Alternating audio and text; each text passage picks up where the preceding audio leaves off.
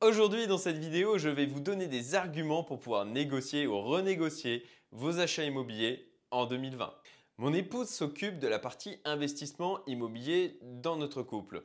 Je vais illustrer ces éléments sur la base d'une expérience personnelle. Avec mon épouse, nous avions un projet d'achat d'un T5 sur Aix-en-Provence pour pouvoir y faire une colocation. Il s'agit d'une succession assez compliquée parce qu'il y avait beaucoup de vendeurs en face. Il y a eu un travail vraiment conséquent en amont avec bon, ben, l'étude de la rentabilité, tous les calculs associés parce qu'on ne se lance pas dans ce type de projet comme ça, faire chiffrer à tous les artisans les différents travaux qu'il pouvait y avoir à faire et bien sûr tout le travail de négociation avec au milieu l'agent immobilier et la totalité des vendeurs qu'il y avait en face. Nous étions en fait partis pour des raisons de logistique sur un compromis tournant. Alors si vous ne savez pas ce que c'est un compromis tournant, c'est tout simplement le fait d'avoir les acheteurs et les vendeurs qui ne vont pas signer au même moment. En l'occurrence, nous avons signé en premier en tant qu'acheteur, donc deux semaines avant le début du confinement.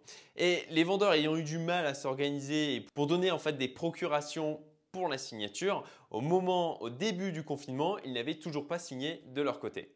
Et pendant le confinement, on a eu en fait strictement aucune nouvelle. Par contre, de mon côté, je ne suis pas resté inactif et dans toutes mes études et réflexions sur les perspectives économiques et financières à venir, je vous mets le lien en haut à droite si vous voulez aller voir le workshop Youmento que j'ai publié sur la chaîne sur ce sujet, alors attention, il dure deux heures. J'ai donc étudié en fait les répercussions que je juge probables sur le marché de l'immobilier dans son ensemble et plus particulièrement le secteur que l'on visait et sur le modèle économique que l'on souhaitait mettre en place, à savoir la colocation. Alors le déconfinement a commencé il y a maintenant un petit peu plus d'un mois et au bout de quelques temps, on a donc l'agent immobilier qui nous a appelé en nous disant ça y est, enfin demain. Donc euh, on a été vraiment prévenu euh, dans un très court délai puisque c'était du jour pour le lendemain. Il nous dit bah, ça y est, les vendeurs sont enfin prêts à signer, ça va avoir lieu demain, on va pouvoir ouvrir le champagne. Sauf que nous, en fait, on n'était plus disposés à l'acheter pour le même montant, cet appartement. Et heureusement que les vendeurs n'avaient pas signé avant le confinement. nous avons du coup en fait fait une offre à moins 10% par rapport à l'offre à laquelle, au prix auquel nous devions signer. Bien entendu, les agents immobiliers ont tenté de nous dissuader en nous expliquant que contrairement à ce que l'on pouvait dire, il n'y avait pas de baisse de la demande euh, suite au déconfinement, mais ça c'est assez logique et ça c'est un sujet d'ailleurs que j'aborderai dans une autre vidéo. L'offre a été rejetée et malheureusement donc le projet a été annulé. Comprenez bien que ce n'est pas une décision que nous avons prise à la légère puisqu'il y avait eu beaucoup de travail en amont pour déjà trouver ce bien et puis ben, ensuite pour faire toutes les simulations de viabilité du modèle économique. Bien entendu, nous avons argumenté en fait cette renégociation et je vais vous présenter aujourd'hui ben, tous ces arguments qui, je pense, vous seront utiles dans un cadre de négociation pour un bien immobilier ou de renégociation d'un bien que vous apprêtiez à signer pour 2020. Alors premier point, tout simplement le fait que le risque a augmenté. L'épisode en fait coronavirus a augmenté de manière substantielle le niveau d'incertitude dans lequel nous nous trouvons actuellement et par rapport à la manière dont les choses vont évoluer dans le futur. Donc en fait pour un investisseur, ben, le risque augmente et le risque ça se paye. Alors comprenez bien que nous ne sommes pas positionnés en tant que particulier qui voulait acheter une résidence principale. Nous, en l'occurrence, nous sommes dans la position d'investisseur. Et en tant qu'investisseur, il faut donc définir le prix que l'on est prêt à payer par rapport au risque que l'on va prendre. Parce que dans l'investissement, il y a toujours un risque. Et souvent, ben, plus c'est risqué, plus ça doit être rentable. En l'occurrence, nous sommes pas prêts à payer le même prix qu'avant le confinement. Et je vais détailler dans la suite de la vidéo. Pour quelles raisons Alors pour ma part, je pense qu'on se dirige tout droit vers une augmentation des ventes dans les villes. Une augmentation donc de l'offre, une baisse de la demande et donc forcément une baisse des prix. Alors pourquoi? Ben Déjà parce que les locations Airbnb sont actuellement au plus mal. Il y a beaucoup de personnes en fait qui s'étaient lancées dans le business des locations courte durée et donc plus particulièrement le Airbnb, celui qui est le plus connu. Et aujourd'hui, je pense qu'on va voir une augmentation en fait des ventes dans les villes et dans les secteurs où il y a du tourisme et de l'activité d'entreprise. Toutes les personnes en fait qui avaient basé leur modèle économique de location en achetant en fait des biens immobiliers pour de la location courte durée et en se disant qu'ils allaient comme ça rembourser leur emprunt et peut-être même parfois en vivre, sont dans une situation assez difficile. Je vous mets un lien dans la description vers un article qui en parle. Le problème avec ce modèle, c'est qu'il est ultra spécialisé. Et dès qu'on a quelque chose de ultra spécialisé, bah, c'est tout de suite moins résilient. Et avec le Covid-19, ben, tout s'est arrêté. Plus de tourisme, on a des gens qui ne vont potentiellement même plus travailler, plus de déplacements. Et vous comprendrez, je pense, assez facilement le problème que ça peut leur poser. Et donc ces personnes ont plusieurs options qui s'offrent à elles. La première option, c'est de vendre le bien parce que pas le choix, ils, ils ont en fin de compte trop de choses à rembourser et ils n'ont plus d'entrée d'argent ou quasiment pas. Deuxième chose, ben, ils vont pouvoir potentiellement reconditionner le bien pour faire de la location classique.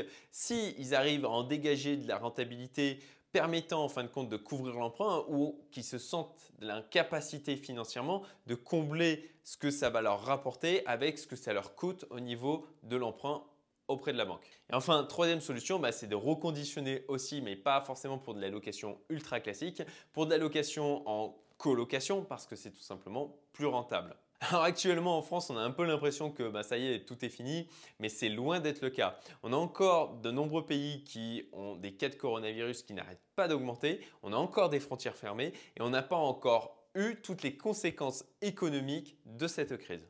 Et donc avec tous ces gens qui se rendent compte aujourd'hui que la location courte durée, ben, ça présente un risque et qu'ils ne sont pas en capacité aujourd'hui ben, de rembourser les emprunts, ils vont être obligés de vendre. Et qui dit ben, une augmentation des ventes veut dire une baisse des prix. Et puis dans notre cas particulier, sur le modèle économique de la colocation sur lequel on voulait se positionner, eh assez logiquement, comme je l'ai expliqué juste avant, je pense qu'on va se retrouver avec une augmentation de l'offre. Si tu es encore là, c'est que tu apprécies cette vidéo. Donc pour me remercier, partage-la et si tu veux être tenu au courant des prochaines, abonne-toi. Merci. Ensuite, on a aussi la décentralisation des activités.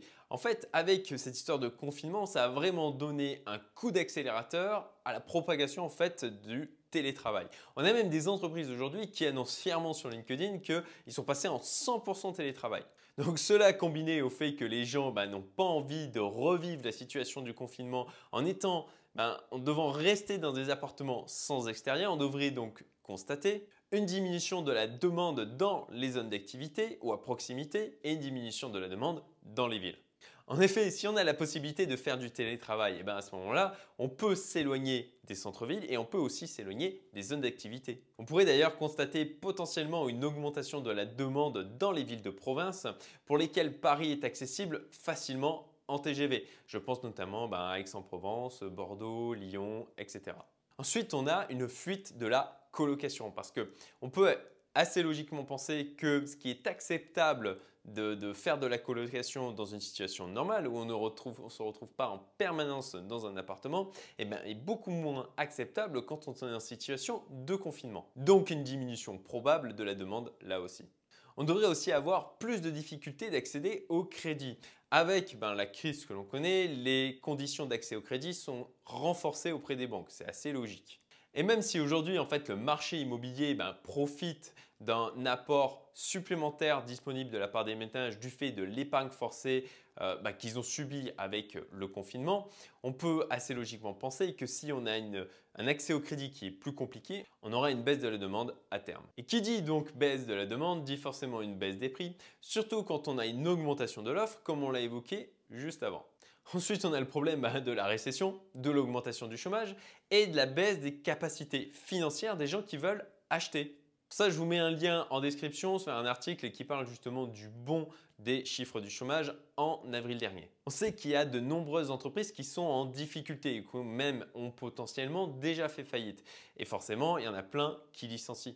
Et puis de plus, le gouvernement a annoncé une récession de 11 à 14% en France en 2020. Là aussi, je vous mets le lien vers l'article dans la description. Et ça, ça va donc toucher les indépendants, les salariés, ça va toucher tout le monde. On va avoir des gens qui vont se retrouver au chômage ou qui vont avoir leurs capacités financières qui vont se réduire. Donc il sera plus difficile ben, de s'engager dans un emprunt et de contracter un crédit. En plus de ça, vu le niveau d'incertitude, est-ce que vraiment les gens vont avoir envie de s'endetter pour 20 ans, 25 ans dans un projet immobilier? Tout ça va amener, encore une fois, ben, tout simplement une baisse de la demande. Alors bien sûr, comme d'habitude, tout n'est pas tout noir ou tout blanc. Et je pense qu'on va voir quand même une augmentation de la demande pour les biens disposant d'un extérieur et qui sont plutôt en périphérie ou plus éloignés des villes. Et ça, ben, pour toutes les raisons que j'ai évoquées précédemment, ben, télétravail, décentralisation, euh, fuite des centres-villes et des appartements sans extérieur.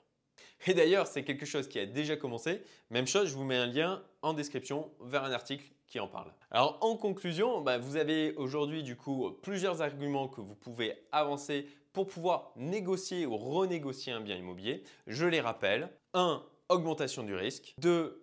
Les locations Airbnb qui sont au plus mal. 3. La décentralisation des activités. 4. La fuite de la colocation. 5. Plus de difficultés pour accéder au crédit.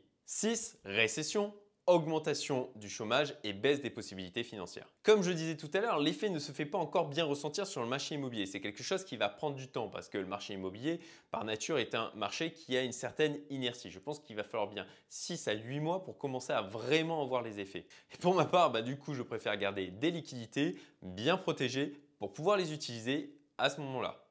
Et puis je vous partage aussi un secteur qui est à mon sens particulièrement intéressant au niveau de l'immobilier, c'est tout l'immobilier de stockage lié à la vente en ligne qui a complètement explosé avec le confinement et qui va rester dans les habitudes des consommateurs assez durablement. Je suis en train de faire des recherches en fait sur le sujet et si ça vous intéresse, si vous voulez être tenu au courant de ce que je vais trouver et ce sur quoi je vais me positionner, je vous invite à vous inscrire aux emails privés pour ne pas rater l'article que je vais publier sur le sujet.